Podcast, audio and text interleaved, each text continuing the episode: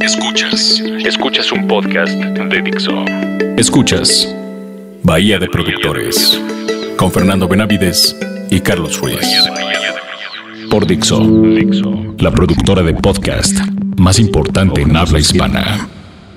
¿Cómo estás, mi querido Carlos Ruiz? Siempre con esa gallardía, esa, esa eh, cuestión varonil que, tan, que tanto te, te distingue. Caramba.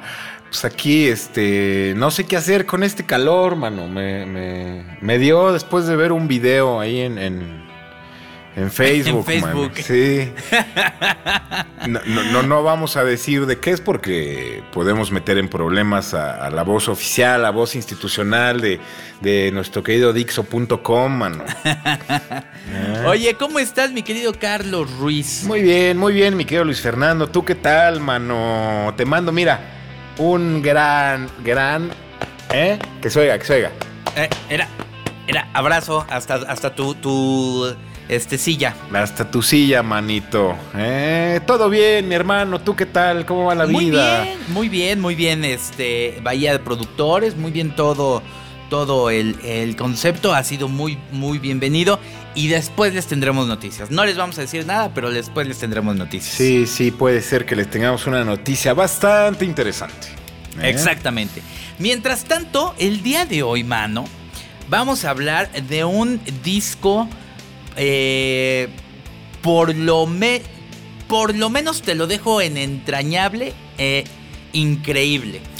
Sí, fíjate que, que este. Te lo puse ahí sobre la mesa porque fue una petición que me hizo un querido amigo mío que se llama Edmundo, Edmundo Ambriz, mi querido Ajá. Moon. Me dijo, oye, ¿cuándo van a hablar de este disco? La verdad es que él es un seguidor de Closet. Él, siempre me anda molestando de que no sabemos nada y, y que no lo oye, pero la verdad es que, es que los baja, los, los ha oído yo creo que 40 veces cada, cada podcast. Ajá. Y, este, y, y la neta sí me, sí me dijo, oye, pues hagan este, no sean gachos, es el mejor disco de R.E.M. Dije, bueno, pues lo voy a considerar, lo vamos a considerar, te lo puse sobre la mesa y tú decidiste que iba a ser este el de esta semana, mano. ¿Eh?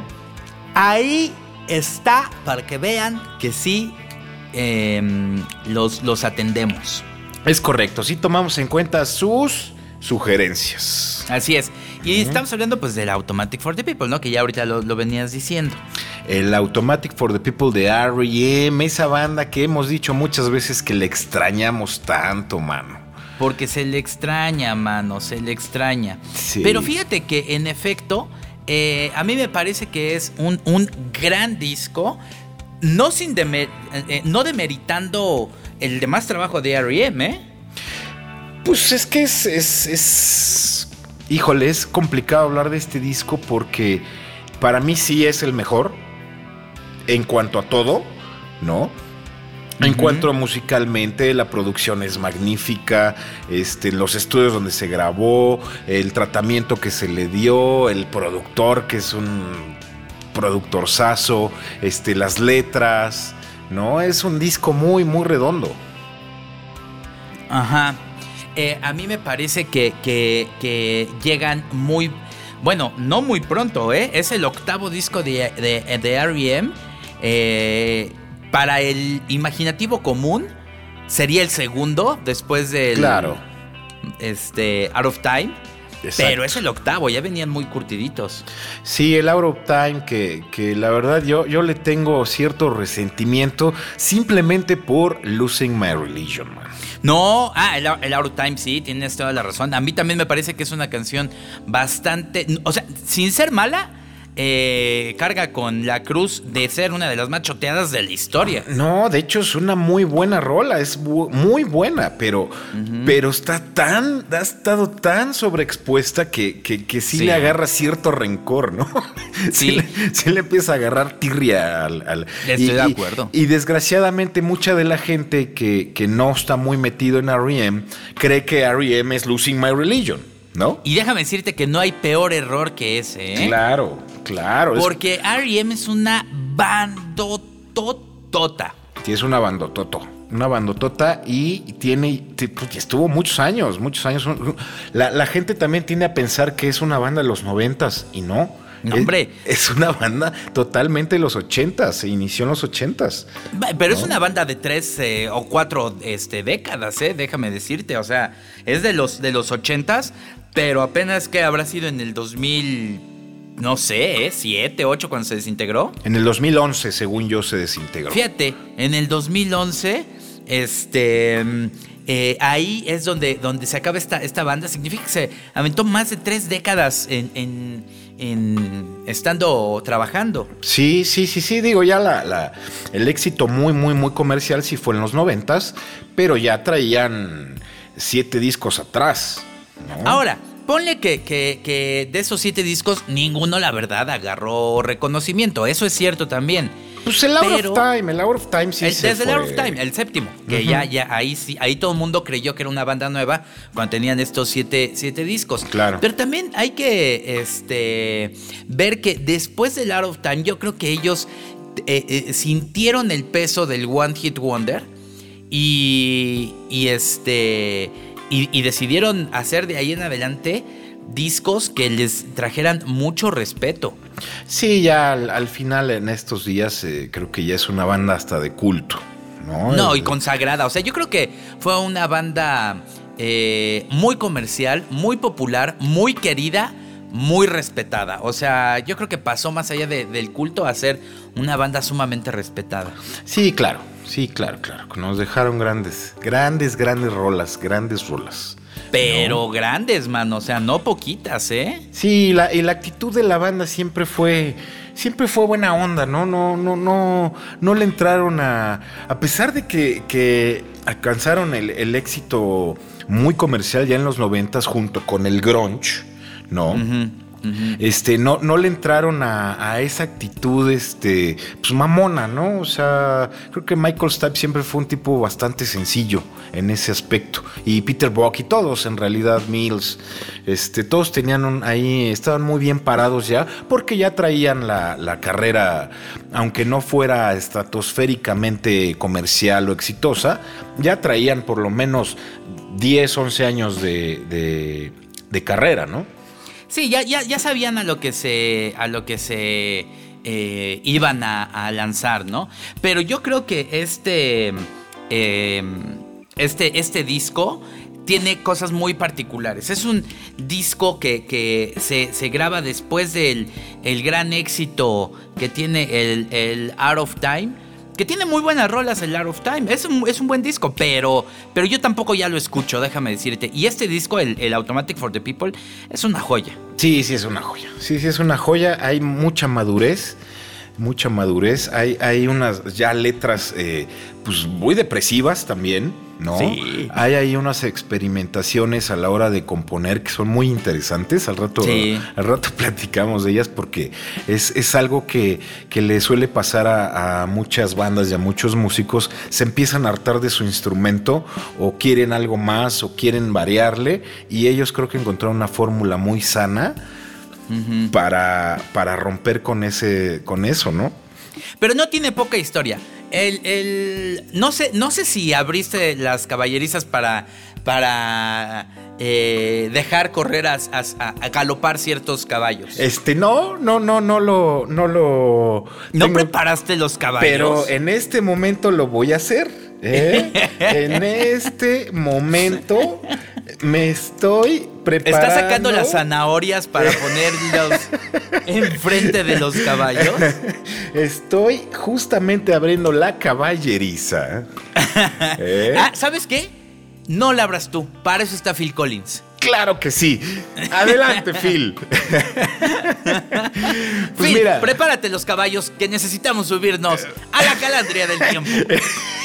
Señor Don Caballerango, dele arre a los caballos. Pues mira, es básicamente la misma calandria del... De, la, vez pasada, del 92. Sí, exactamente, del disco... Michael Jackson. El 92 creo que sí es Michael Jackson. No, ¿verdad? Creo que... No, no, no. El Dangerous era 93, Sí, por ahí, por ahí. Pero, eh, pero sí es la misma calandria del Fear of the Dark, es el Images and Wars de Dim Theater, es el Angel 2 de Fred No More, es el eh, Bone Machine de Tom Waits. ¿Sabes qué? Detente ahí. Bájate del caballo y que Phil Collins venga por los caballos y los regrese a, las caballerizas. Que les dé de pastar. Que, que, sirva de algo el, tipejo ese. No, no vamos a cansar a la calandria del tiempo con un año que ya hablamos. Es correcto, mi querido Luis Fernando Mano. Fíjate que ¿Eh? este disco eh, se graba entre el 91 y el 92, mano. eh, y, como bien dices, se, graba de una manera curiosa, pero fíjate que hay mucha historia detrás de este, de este estudio. ¿Por qué no empezamos hablando de los estudios donde se grabó? Sí, se grabó, se grabó en varios estudios, pero hay uno que es, eh, a mi gusto, el más importante. ¿No? Ajá, así es, el, Vers, el Bersville. El Bersville Studios, correctamente, mi querido amigo, que está, eh, estaba, porque ya no existe, estaba en Woodstock, Nueva York. Así es. ¿No? Un estudio que fue eh, abierto por Albert Grossman, que fue nada más y nada menos que el manager de Bob Dylan. Correcto. El manager de The Band, de Janis Joplin. ¿Y de quién más, mi querido chino? Y Todd Rundgren. Eh. Este estudio, la verdad, está a dos horas de Nueva York, lo cual es muy bueno para los músicos porque les, les gustaba para desconectarse, ¿no? Sí, pues está ahí ya en un ambiente más campirano, ¿no? Toda, todo el área de Woodstock es, es área de campo, ¿no? Sí. Es justamente pues, esa zona donde se hizo el legendario concierto de, de Woodstock. ¿No? Oye, y fíjate que eh, hay varias cosas también muy interesantes de este estudio. De entrada, tiene un pianazo por ahí, ¿no? Sí, tiene un, un Bossendorfer. Así es. uno de estos pianos duros, mano. Con un sonido bastante chirindongo. Sí, uno, pues de los mejores este, pianos que, se han construido eh, durante toda la historia. Pues son los Bossendorfer y también son muy costosos. Así es. Oye, ¿y aquí quién grabó? Aquí grabó nada más y nada menos que Jeff Buckley, mano. Así es. Ahí se grabó, ahí se grabó el Grace de, Jeff Buckley. Ha, grabado Chief Trick, Cinderella, Joe Cocker, Alice Cooper, Divi Niels, Foreigner, Hugh Lewis and the News, mano los, New York Dolls, The Psychedelic Force, Simple Minds, o sea, una infinidad de pretenders. Hasta Patti Smith grabó ahí, mano. XTC.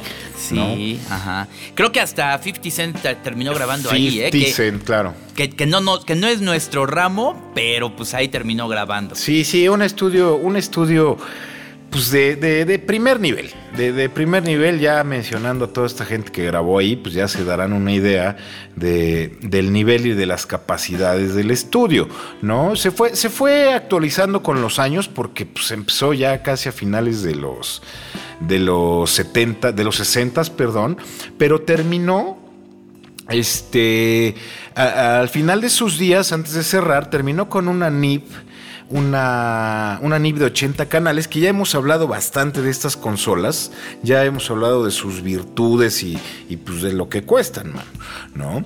Eh, Ahora, eh, eh, había, había dos estudios, ¿eh? El A y el B. ¿A cuál te refieres tú? Yo me estoy refiriendo, me parece que al A. terminó con una NIP de 80 canales, una custom mandada a hacer, y terminó en el otro estudio con una Solid State Logic 4056. Este, tenía 32 canales de preamplificación API y entre otras cosas tenía una multitrack Studer a 800 y, pues Pro Tools, ¿no? Pero, pero ya todavía al final de sus días terminaron este, haciendo grabaciones en multitrack analógico, ¿eh? en cinta.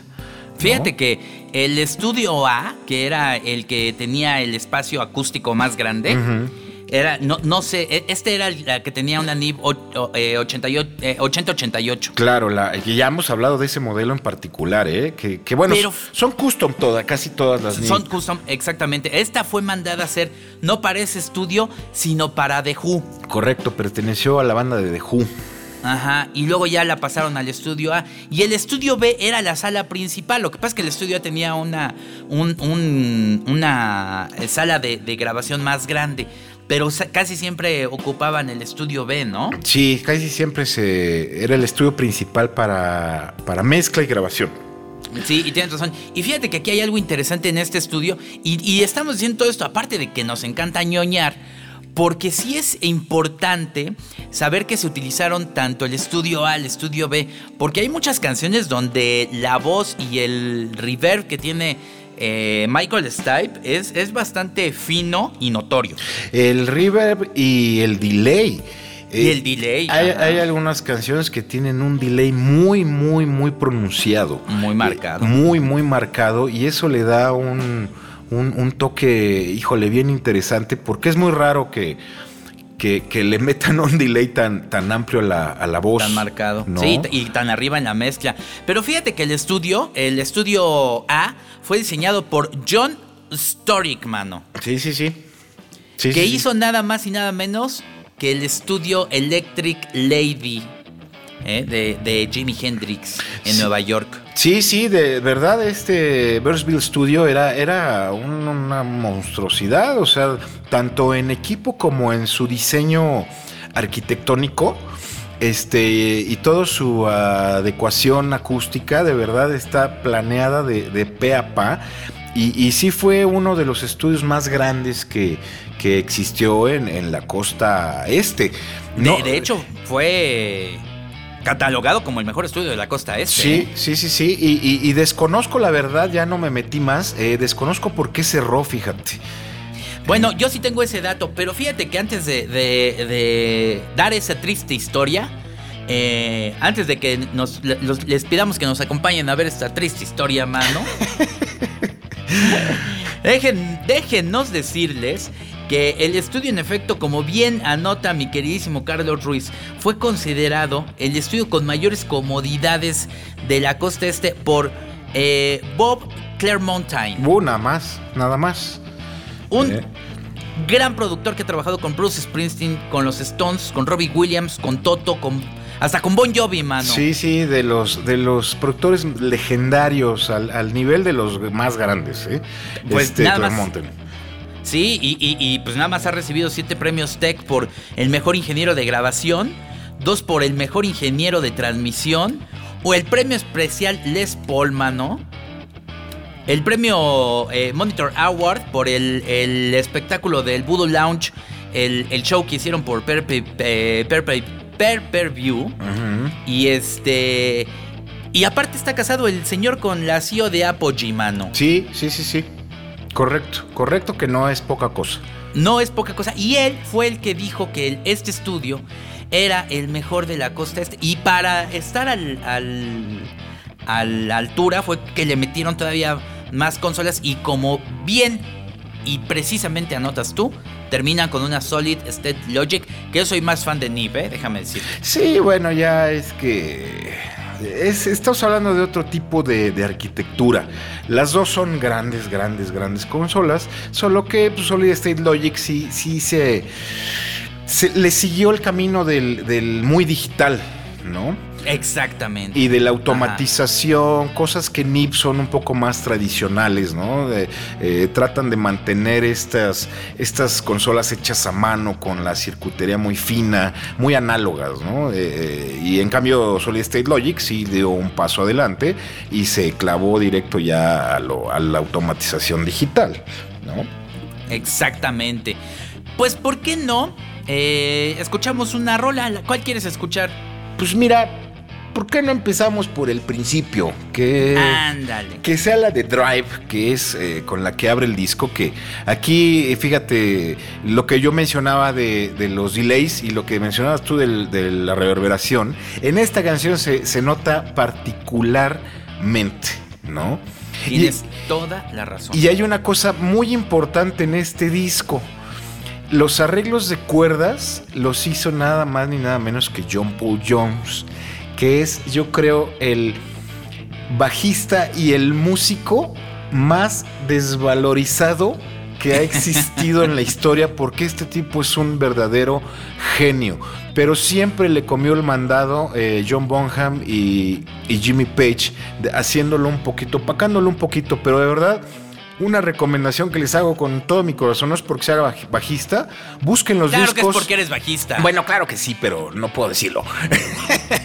busquen los discos de, de, solista de John Paul Jones y ¡ah, caray! Se van a llevar un sorpresón, porque de verdad el tipo es tremendamente talentoso y los arreglos de cuerdas los hizo John Paul Jones para este disco. Y están increíbles. El bajista aquí de Led Zeppelin se vio muy, muy chido, la verdad. ¿eh? Yo también creo que vale la pena. Muy bien. Escuchamos Drive de R.E.M. en Dixo.com. Smash, smash, crack, push, whack, tie another one to the racks, baby.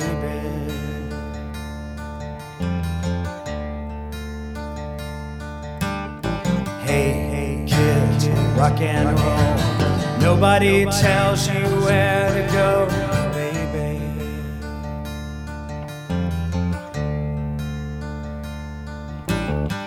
What if I ride? What if you walk? What if you rock around the clock? Tick, tock, tick, tock.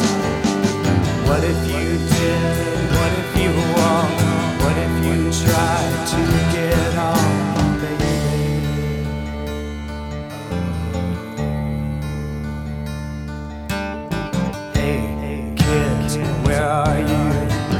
Nobody tells you what to do, baby.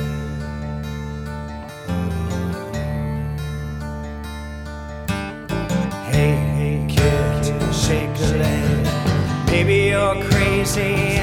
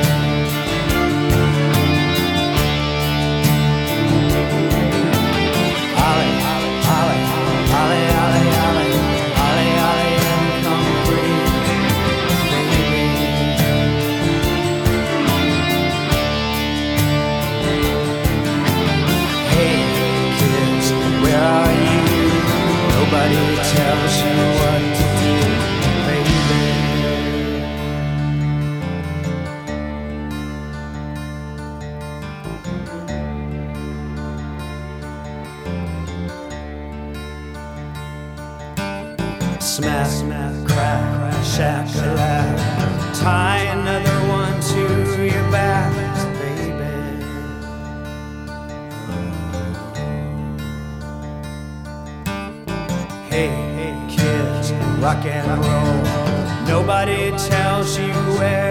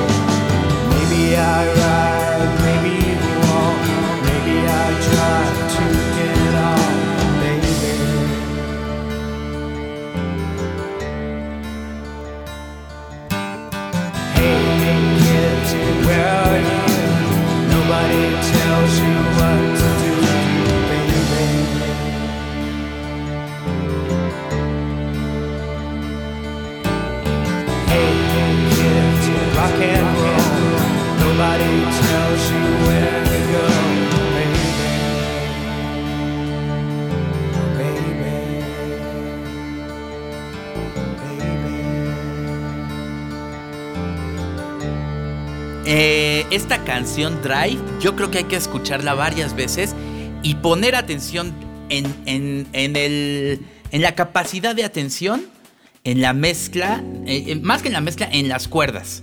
Sí, sí, sí, en todos los arreglos de cuerdas y en la dirección. Vaya arreglos que tiene, ¿eh? Sí, sí, sí, sí, sí. Yo creo que del disco es, es si no mi favorita, eh, muy cercano a que lo sea, ¿eh?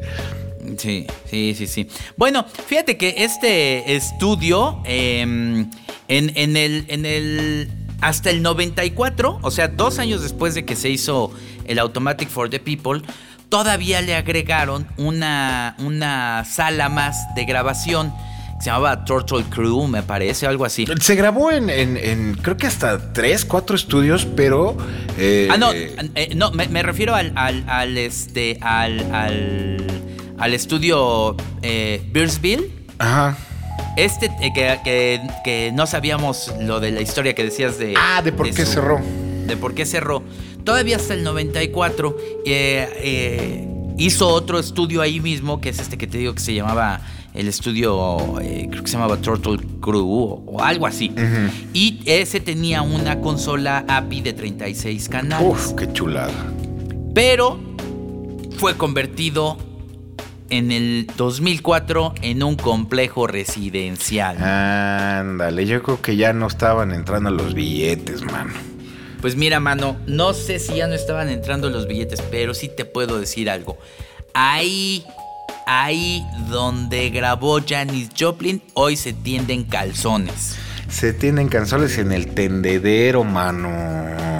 Fíjate que es, muy triste porque muchos de estos estudios que eran, que eran unos monstruos, eh, fueron reemplazados por, por ya la nueva tecnología, ¿no? Ya, ya cualquiera bueno, ahorita, pero desde hace 10, 15 años ya era muy, muy accesible tener un Pro Tools, ¿no? En, una computadora, una interfase de audio ahí de, precio moderado, un par de micrófonos. Y esto fue reemplazando a estos grandes estudios que, tristemente tuvieron que cerrar, mano. Pero, pero pues definitivamente, ya lo hemos dicho muchas veces, pues no, no, no suena igual la música ya, ¿no? No, no suena igual. Eh, eh, eh, este estudio, de hecho, digo, este disco, el Automatic for the People, todavía también se hicieron overdubs en Miami y en Nueva York, mano. Sí, y, también este, la mezcla se hizo en otro, en otro estudio muy, muy este. Muy prestigiado, mano, el Bad Animals Bad Animal. Studio, que, que hay una cosa ahí que a mí me encanta, que las hermanas Wilson, las de Heart, que yo las, que yo las, bueno, soy fan, fan, fan de, las hermanitas Wilson, este, eran copropietarias de, Steve Lawson, que es el, fundador de Animals Studio. Este, este estudio está en Seattle, pero ya casi no hacen eh, música. Es, un, es un estudio que hace media, que hace multimedia, y hace eh, comerciales y series de televisión y estas cosas. Dejaron un poco de lado eh, lo, romántico se fueron por el billete. Eh, exactamente. Eh, en 1999 lo vendió Steve Lawson y las hermanas Wilson pues también este, vendieron, vendieron su parte, pero es bien interesante. Pues ahí grabó Hart, mira, grabó B.B. King, este, Blind Melon, Candlebox, Joan Jett, Johnny Cash llegó a grabar, Neil Young grabó ahí, tu, tu héroe, este, Paul Jam, Soundgarden, o sea, grandes, grandes figuras ahí de de los, de los 90 y de antes grabaron ahí, ¿eh? Órale. Y la sección de cuerdas fue grabada en Atlanta, mano. También. O sea, se utilizaron al menos cuatro o cinco estudios para grabar este disco.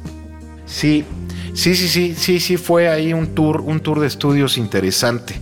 ¿eh? pero está muy homogéneo, fíjate, no, no, no se nota. No suena, no, se nota. Oye, ¿por qué no platicamos precisamente sobre la grabación del, del álbum? Ándale. Pues fíjate que el eh, Peter, Peter Book, Mike Mills y Bill Berry, que respectivamente son el guitarrista, el bajista y el baterista, podría quitar el bajista porque nadie quiere a los bajistas. ¿Qué? Pero no lo voy a nadie, nadie me lo había dicho. Fíjate que todos eh, eh, estos tres, y estamos excluyendo a Michael Stipe de forma Em, consciente, se reunieron en el estudio varias veces allí se reunían varias veces a la semana para trabajar en el, en el material, descansaban una semana al mes y eh, empezaron a componer, pero de una forma muy curiosa, ¿verdad, Mano? Sí, sí, es lo que decíamos hace rato, que, que le dieron ahí una vuelta interesante, se, empezaron a intercambiar instrumentos. Así es, ajá. El, el, guitarrista empezó a tocar la mandolina, el bajista el piano y el baterista el bajo. Y dejaron de lado al molesto baterista. Y fíjate que esto le sirvió para tomar una, una eh, pues, perspectiva diferente aunque el disco sí se grabó después con la, con la eh, formación original, grabando más de 30, 30 canciones. Para este álbum, obviamente no se utilizaron tantas. Pero, ¿qué te parece que nos vamos a, escuchar una más, mi queridísimo Carlos Ruiz? Venga, ¿cuál vas a poner? Pues, ¿qué te parece que, que ponemos este. Híjole, no me gustaría poner esta, pero la vamos a poner porque vale la pena la mezcla. Everybody Hurts. Eh, me parece que es una canción bastante choteadita también. Sí. Pero vale la pena el, el reverb en la voz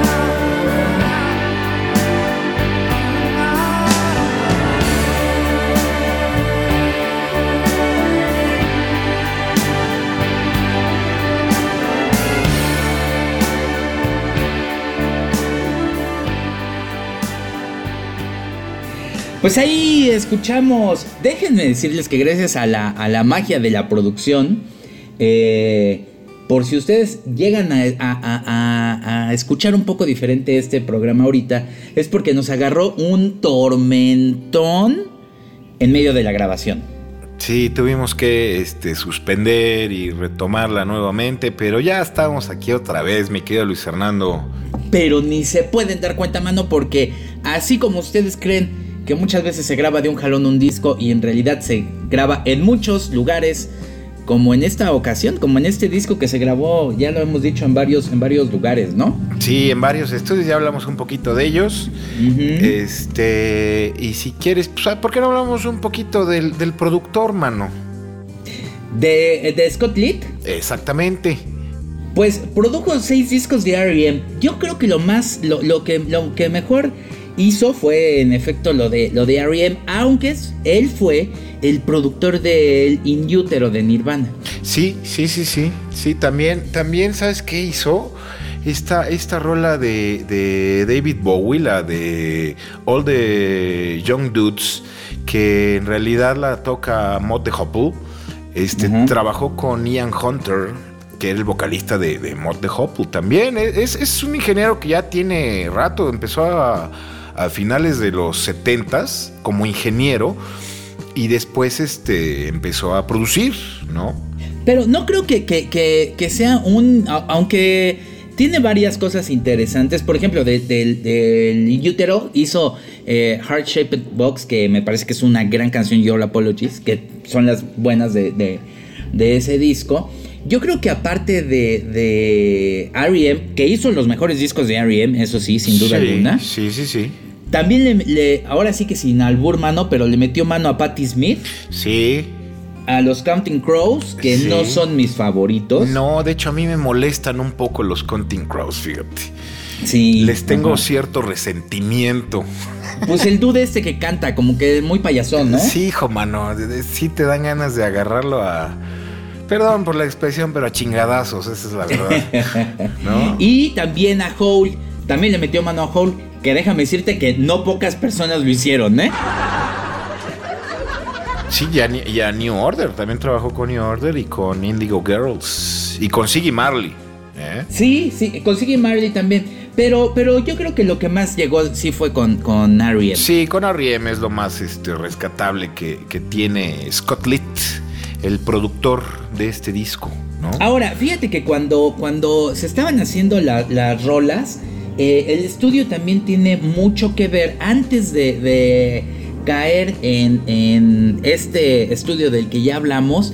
Me parece que se hicieron los demos en el estudio de Daniel Lanois. Sí, correcto, correcto. Ahí se empezaron a grabar los demos. Es justamente en el estudio de, de Daniel Lanois.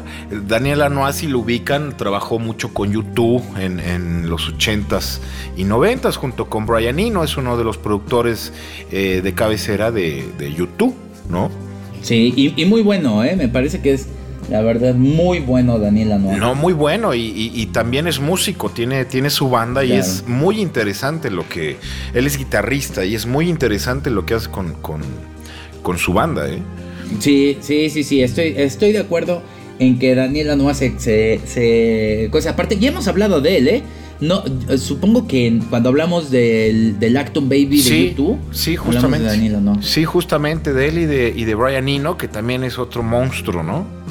Sí, y, eh, estos, estos eh, discos, eh, estos demos, cuando se grabaron, Michael Stipe decía que, lo que estaban grabando estaba muy raro, que era muy acústico, este, que evidentemente tenía menos batería, más bases de, órgano, ¿no?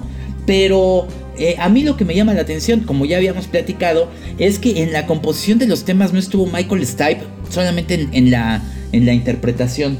No, no estuvo, como ya, ya dijimos, este, estuvo Peter Buck, ¿no? Este Peter Buck y los demás y, se intercambiaban los, los, instrumentos para darle un poco, pues para dar, por eso le sonaba raro yo creo a Michael Stipe, que decía que, estaba medio, medio confundido porque no era el R.E.M. de siempre, ¿no? Venían, venían de un disco totalmente comercial que a mí la verdad el Out of Time, que es el, el disco anterior, no me gusta nadita nadita. A mí esa rola de Shiny Happy People y, y, Losing My Religion, que es muy buena canción, pero ya está tan sobreexpuesta que ya está molesta oírla.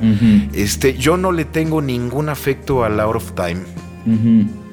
y, fíjate que yo creo que ellos tampoco, porque aún antes de, de dejar de cantar Losing My Religion, dejaron de cantar Shiny Happy People porque les, les llegó a molestar aún más que Losing My Religion, ¿eh? Sí, es que, güey. Y luego que, está de invitada esta tipa de los B-52s, que Charo, creo que sea, no manches, sí, sí, es este, un poco molesta. y el video era más molesto aún, ¿no? es, de, tonos muy altos ella. Híjole, ¿no? Bastante desagradable el disco de Out of Time. Se volvió porque lo sobreexpusieron. Sí, sí, sí. Es, no es un disco tan malo, ¿eh? De hecho, tiene unas, unas rolas, este, inclusive instrumentales. Creo que una. Que, está, está bueno, ¿eh? O sea, tiene, tiene algunas cosas este chidas y trae una canción que se llama Radio Song me parece sí sí sí sí y no no no es tan malo pero sí fue demasiado sobreexpuesto para todos ¿eh? Sí, demasiado. Se volvió molesto y se volvió ahí una piedra en el zapato, yo creo para ellos también.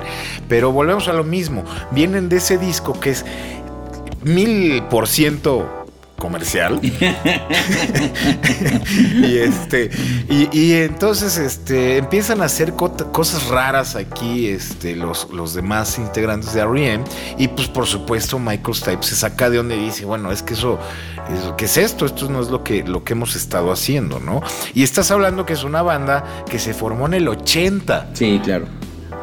O sea, cuando salió este disco de eh, Automatic for the People, ya tenían 12 años trabajando juntos. Sí. Fíjate que, cuando, cuando sale también el, este, este eh, Automatic for the People, eh, Bono, que no, no, no es santo de mi devoción y, no, lo, no, le, no le aprecio mucho, este, dice que es el mejor disco country que se ha hecho. country. country, ajá. Yo no creo que sea country. Sí tiene algunas cosas, tiene, tiene algunos slide guitars, pero, pero no creo que tenga todas las, bases country. Me parece que la canción más country en dado caso sería Man on the Moon. Pues sí, mira que a mí me encanta. a mí me encanta, ¿eh? Esa rola se me hace una joya. ¿A ti te encanta? Eh, me encanta. A mí también me encanta. Me fascina, me encanta. ¿Eh? pero, pero no, yo creo que más bien sí es un disco raro. Ahora, como bien decían eh, algunas críticas por ahí, lo que tuvo este disco es que creció hacia un público muchísimo más inteligente. Sí, claro. Sí, pues eh, volvemos a lo mismo. Vienen de, de, un disco que trae Shiny Happy People, que, que no es un vamos, no es una canción muy inteligente, no es muy refinada. De hecho, cae hasta en lo. Sí, en lo barato, ¿no? En lo barato. Este, y, empiezas a componer, por ejemplo, Drive de, este disco que dices, bueno, no tiene absolutamente nada que ver, ¿no? O sea, este disco es más oscuro. Yo no creo que sea country. Es, muy ecléctico, la verdad es que no tiene una línea a seguir. Es, es, muy diferente cada canción de de las otras. Y eso es lo que hace lo que lo hace muy rico, lo que lo hace interesante, ¿no? Esa capacidad de, no seguirte por una línea, experimentar y que no te dé miedo.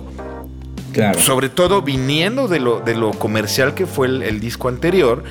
Y, para mí eso es muy valioso de una banda, es lo que los hace sobrevivir, ¿no? Como YouTube, ¿no? Que tiene 40, 40 años haciendo lo mismo. de acuerdo. Oye, pues, ¿qué te parece que escuchamos otra canción? Échale, mano, échale. Pues Man on the Moon, que probablemente sea mi canción preferida de R.E.M. y tengo muchas preferidas de R.E.M. Sí, Man of the Moon es, una gran canción. Esa, esta canción eh, la, compusieron para el soundtrack de la película de Man on the Moon, que es la vida de Andy Kaufman, que es un comediante, bueno, era un comediante gringo, y en la película sale Jim Carrey. Eh, la verdad es que es, es muy buena la película. Está muy bien este, acoplada, está muy, muy fiel a, la, a, lo que hacía en realidad Andy Kaufman. Y le queda, bueno, la rola le queda, pero perfecta a la, película. También es de mis favoritos de, de R.E.M. Sí, es muy nostálgica, ¿eh? Sí, tiene algo ahí muy, muy muy intenso y muy bonito este, esta rola. Pero pues vamos a oírla si quieres, man. Sí, me late, me late. Eh, y regresamos, pues ya para empezar a. Aún, todavía nos falta un poco de, de, información. Para el último segmento en el cual daremos todavía. Hay mucho que decir todavía de, del Automatic Forgetting.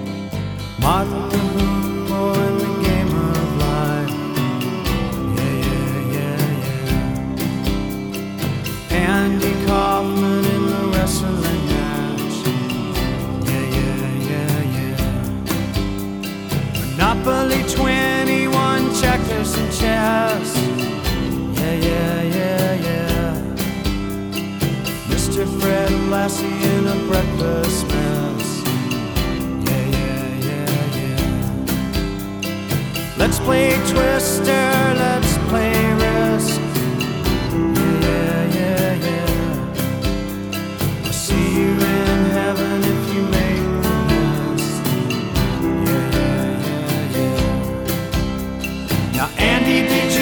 About this one. Tell me, are you locked in the punch? Andy, are you goofing on Elvis too, baby? Are we losing touch?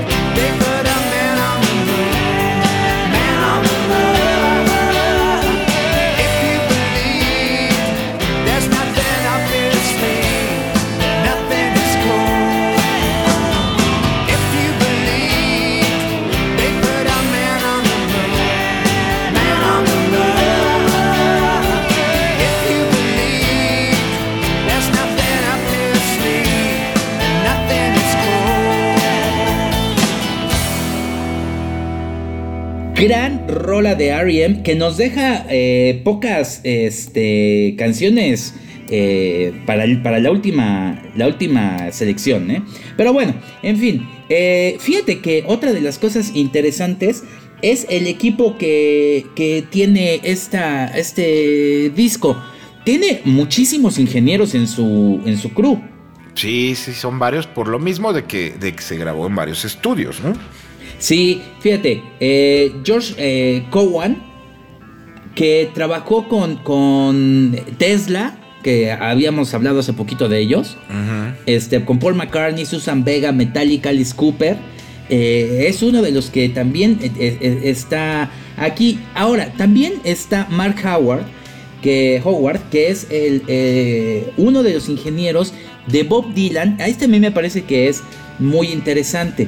Porque él, él eh, estuvo eh, haciendo la ingeniería de Bob Dylan, de Johnny Cash, de Neil Young, de Daniel Lanois, Tom Waits, James Taylor, eh, Iggy Pop, Willie Nelson y, e hizo también la ingeniería del último disco bueno que consideramos tú y yo de YouTube. Ah, el All That You Can Leave Behind, seguro. Es correcto, mano. Es correcto. Y, mira, es, es, muy interesante este ingeniero. Y aparece como segundo ingeniero, ¿eh? Sí, en los, en los créditos. No es, el, no es el ingeniero principal. El ingeniero principal es, es Cliff Norrell, que también hizo la mezcla. Sí, exactamente. Él hizo a Jeff Buckley, mano.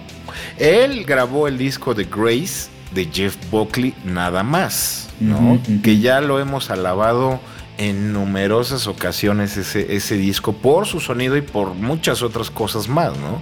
Que es un gran ingeniero de grabación, ¿no? Trabajó también con Rush, con Bruce Springsteen, con Fate No More, Echo and the Bunnymen, No Pat Benatar.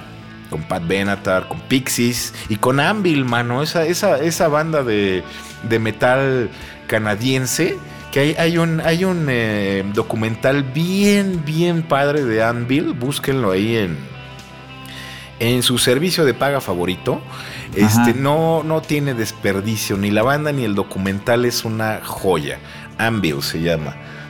Oye, pero ¿sabes qué también es una joya, mano? El ingeniero de masterización. Sí, sí, sí, sí. Te voy a decir por qué. se llama Stephen Marcusen. Y él hizo el último de los, de los Rolling Stones, ¿eh? el Blue and Lonesome. Este, que la verdad es un discazo, es un disco de blues solamente de, los Stones. Hizo a Bush, a los Red Hot Chili Peppers, a Leonard Cohen. Hizo el 13 de Black Sabbath, mano. Este último que sacaron. Ah, mira. El, de la despedida. la despedida. A Jack Buck, Tom Petty, Donna Summer. Y, hay una. Hay un par de joyas que, que también hizo que nos vamos a quitar el sombrero. A ver. Gloria Trevi Ay, mamá. Y por fin, mano, por fin, alguien que hizo a Juan Gabriel. No me digas que masterizó algo de Juan Gabriel. Así ya se me volvió mi ídolo, fíjate. y no pocas cosas, ¿eh? Masterizó muchas de Juan Gabriel. Hombre, no, pues ya, con eso, con eso tiene currículum. Olvídate, olvídate de los Stones, ¿qué es eso? Olvídate de Leonard Cohen, ¿qué son esas cosas? así es, así es. Oye, mano, ¿Eh? pues fíjate que este es eh, el, el equipo nada más de ingenieros y nos faltó uno. Nos faltó Andrew Rosberg, que no hizo gran cosa, la verdad. Hay que aceptar que es el quinto ingeniero, me parece. Es el quinto ingeniero en, créditos. Que hizo a Gloria Estefan, Paquito de Rivera, Roberto Carlos y José Luis Rodríguez el Puma, man. Ah, no, pues sí está metidazo ahí en el ajo, entonces. Hijo, hasta pena debería darle, tener ese currículum, hombre. Así es, así es. bueno, Paquito, de Rivera, no, ese, ese, sí vale la pena. Yo le digo Pancho, mano. Yo le digo señor Don Paquito. Oye, y pues con, eso termina el, el, crew de ingenieros que no es, no es este pequeño, ¿eh? No, son un chorro, son un chorro. Eh, Oye, dime. ¿Sabes también quién hizo este la, la mezcla de, esto? Ed Brooks, mano. Ah, mira. Que hace, que hace mucha masterización, pero muchísima Eh, y entre, entre las bandas que más eh, hizo está Pearl Jam. Tú eres de esos ingenieros que hace 100, 100 discos al año masterizando. Sí, ¿eh? sí, sí, de esos ya que, casi, casi tienen un preset ahí en, sus, No lo quería decir, pero sí. Seguramente. Sí, eh, desgraciadamente la masterización es así. Hay pocos ingenieros, pero todos esos tienen, bueno, 400 discos al año. Entonces es como que la calidad empieza a ser un poco baja, vamos, ¿no? Dudosa. Un poco dudosa porque la masterización, sí, estoy de acuerdo. Algunos este, ingenieros de masterización se suben mucho al caballo y empiezan a decir, es que la masterización es lo más complicado de todo. No, en realidad no es tan complicado si tienes un poco de, de coherencia y de conciencia, pero sí es un trabajo delicado porque depende mucho de, muchas condiciones, de cómo se grabó, del estilo de música, de lo que quieras lograr con la masterización. Pero si ya esos, esos ingenieros que, que masterizan siete discos en una semana, híjole. Sí, ya es por preset. Sí, ya es por preset, man.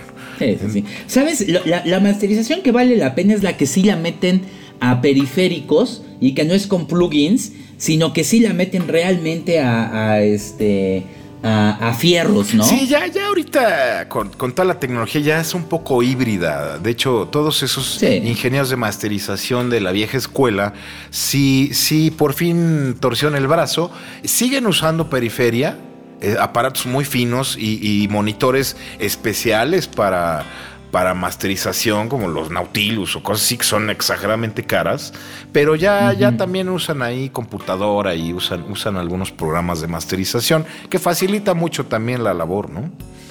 Que déjame decirte que no suenan mal, ¿eh? O sea, el, ya los presets que vienen en algunos plugins de masterización, hay que aceptar que son muy buenos, un poco atascados para mi gusto. Sí, sí, es que, mira, justamente ayer en, Facebook me llevó ahí un, anuncio donde puedes masterizar tus, tus tracks online. Sí, ya, ya es online. O sea, tú metes tu rola, la jalas ahí y solito pone un algoritmo y solito te la masteriza. Estoy haciendo comillas con mis eh, dedos. Deditos. De verdad no, no creo que sea para tanto, creo que eso es un error, eh, porque un algoritmo no puede eh, sustituir la, conciencia de, una persona, una persona que se dedique a eso, eh, creo que está mal ahí ya en un principio. Entonces, si ustedes son músicos, tienen ahí, están haciendo su disco o, están empezando de verdad, no hagan eso porque les va a quedar una porquería. Eh, denle el trabajo a alguien que realmente lo haga conciencia, que lo haga bien, que sepa, que tenga experiencia, y eso puede cambiar de manera radical la calidad de, su producto terminado. ¿eh? En vez de estarlo metiendo ahí estas plataformas que según eso son muy innovadoras, la verdad es que no funciona, ¿no? Fíjate que una de las, de las cosas que tenemos también que, que, decir y que poner en, en sobreviso es que un estudio de masterización es completamente distinto a un estudio de Sí, totalmente.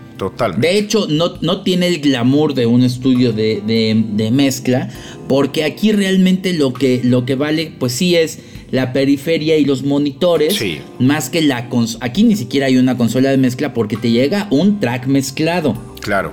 Que eso es muy importante y fíjate, creo que hay que hacer hincapié en esto. Sí, son, son estudios totalmente dedicados a hacer masterizaciones y como tú dices, trabajan tracks estéreos. O sea, no necesitan un estudio multicanal porque no es necesario.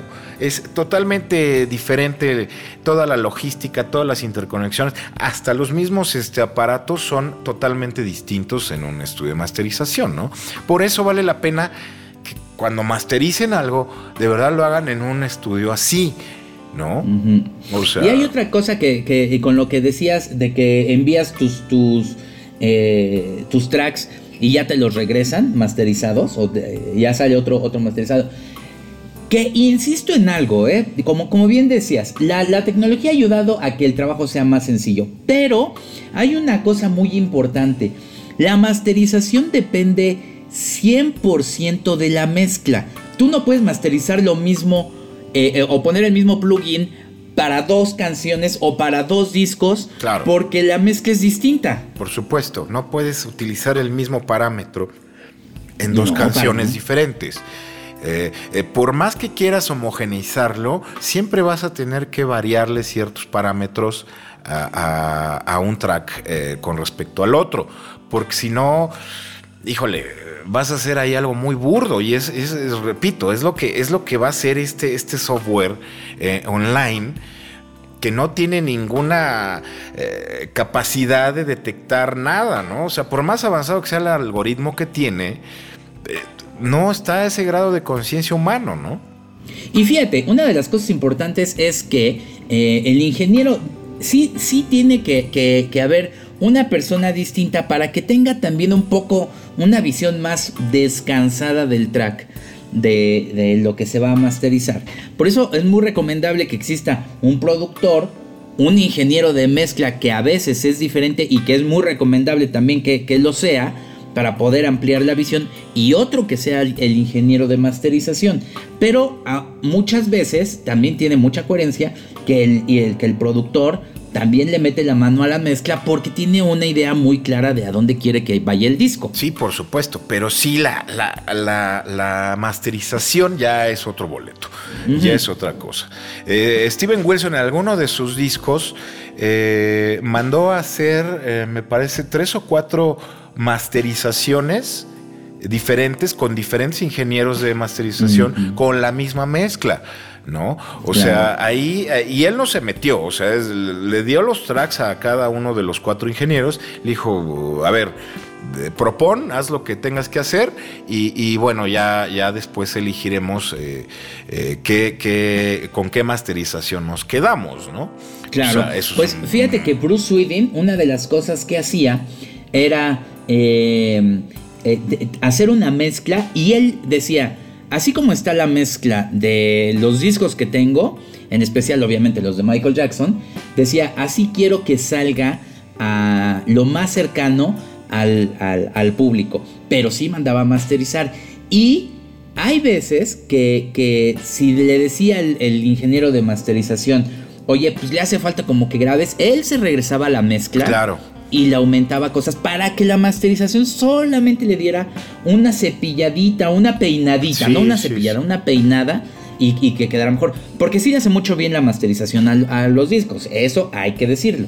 Sí, claro, pero si te pasas o te quedas corto, ya le diste en la torre a toda la mezcla, ¿no? Y, o sea, y que dejan, ajá, sí tienes que ser muy consciente de, de, de que de no mover la mezcla porque eso es muy delicado, ¿no? Ahora la- las masterizaciones de ahorita todas eh, yo quisiera eh, hijo hacer al- algún ejercicio de escuchar la mezcla sin masterizar y ya con la masterización y híjole, yo creo que se va a mover absolutamente todo, ¿no? El atascado, el, el ingeniero eh, de grabación y mezcla y masterización que hace lo mismo, que cree que domina las tres y en realidad, híjole, hay unos que no tienen ni idea de lo que están haciendo, ¿no?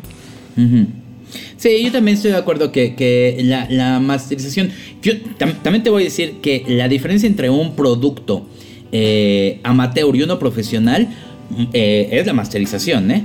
Sí, totalmente. Porque sí, sí, sí, sí, sí da un levantón. Pero hoy en día, y, y te voy a decir que después de, de muchos eh, artistas que, que llegaron, mucha celebridad que, que llegó en, en cuestión del pop, la masterización se volvió una cosa muy fea.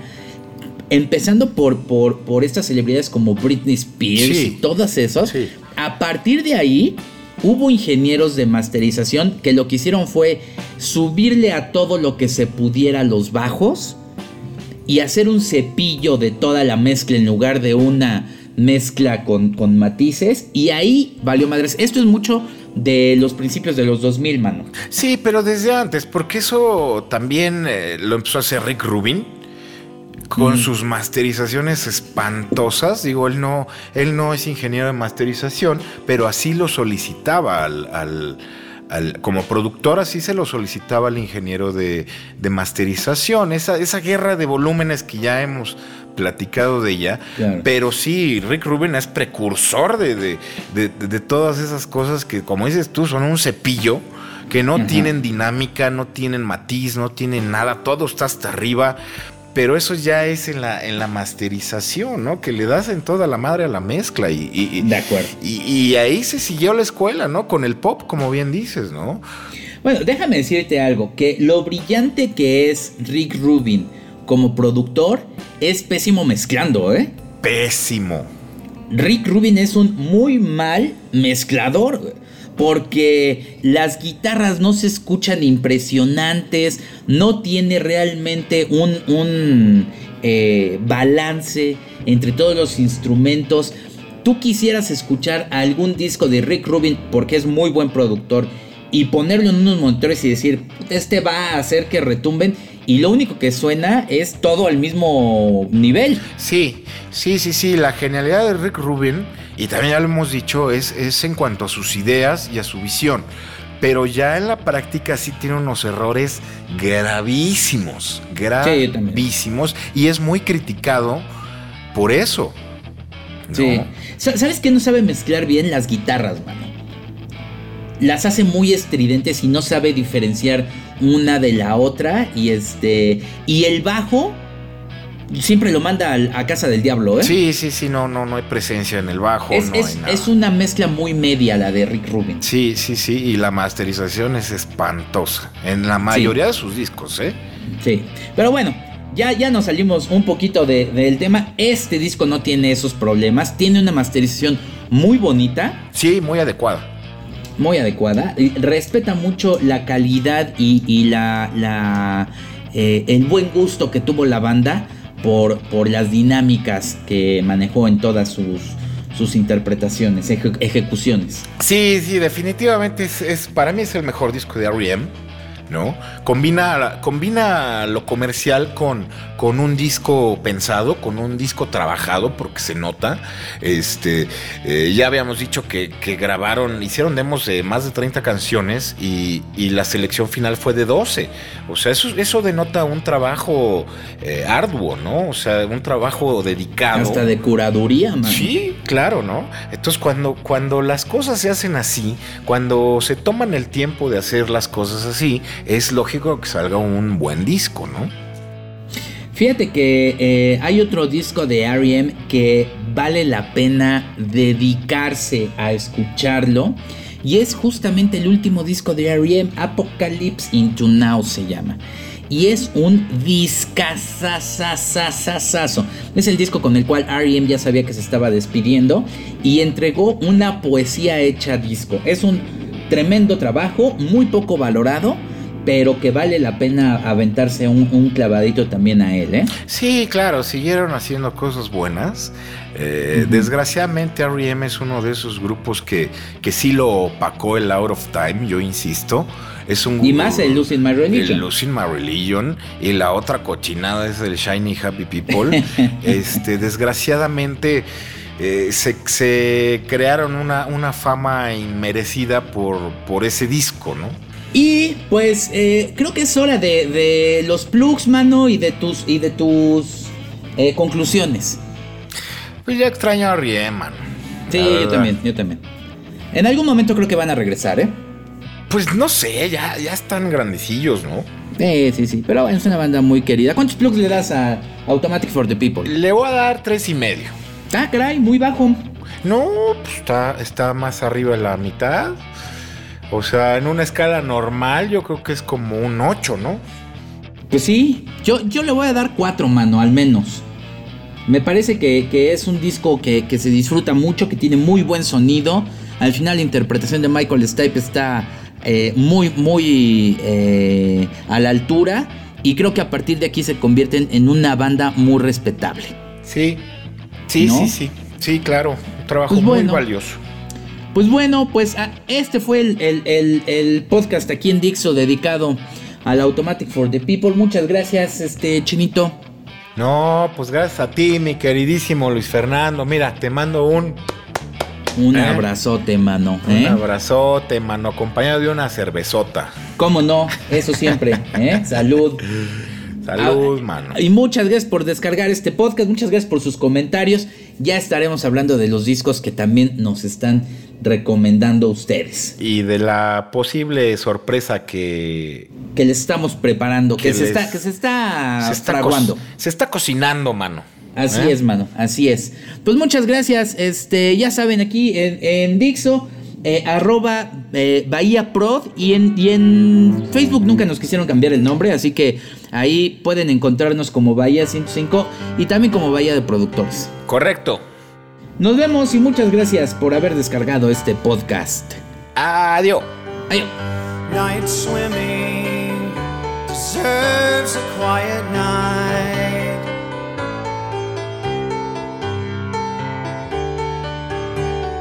photograph on the dashboard taken years ago. Turned around backwards so the windshield shows every street light reveals a picture in reverse. Still, it's so much clearer. I forgot my shirt at the water's edge. The moon is low tonight.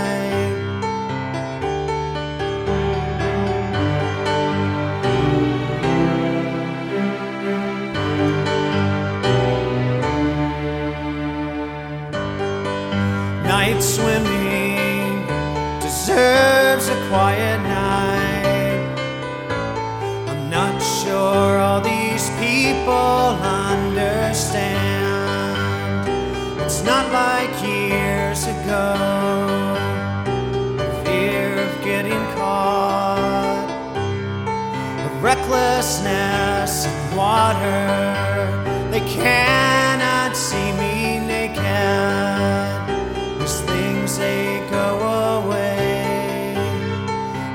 by everyday night swimming, remembering that night. September's coming soon. I'm pining for the moon. And what if there were two side by side in orbit around the fairest sun? Bright, tight, forever drum cannot describe night swimming. You, I thought I knew you.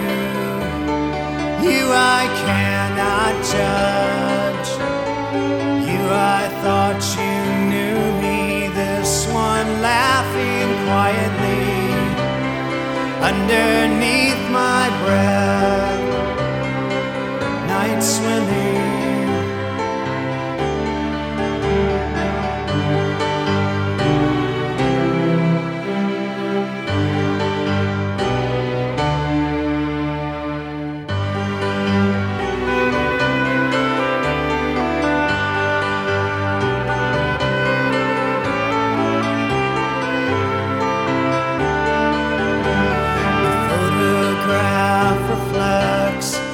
swimming. street light a reminder night swimming deserves a quiet night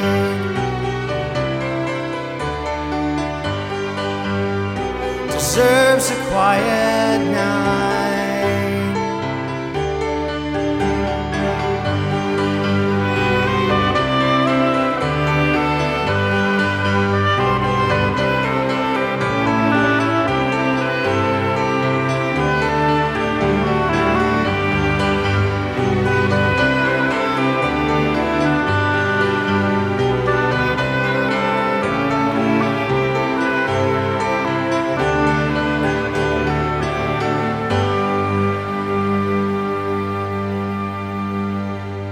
Dixo presentó Bahía de Productores con Fernando Benavides y Carlos Ruiz.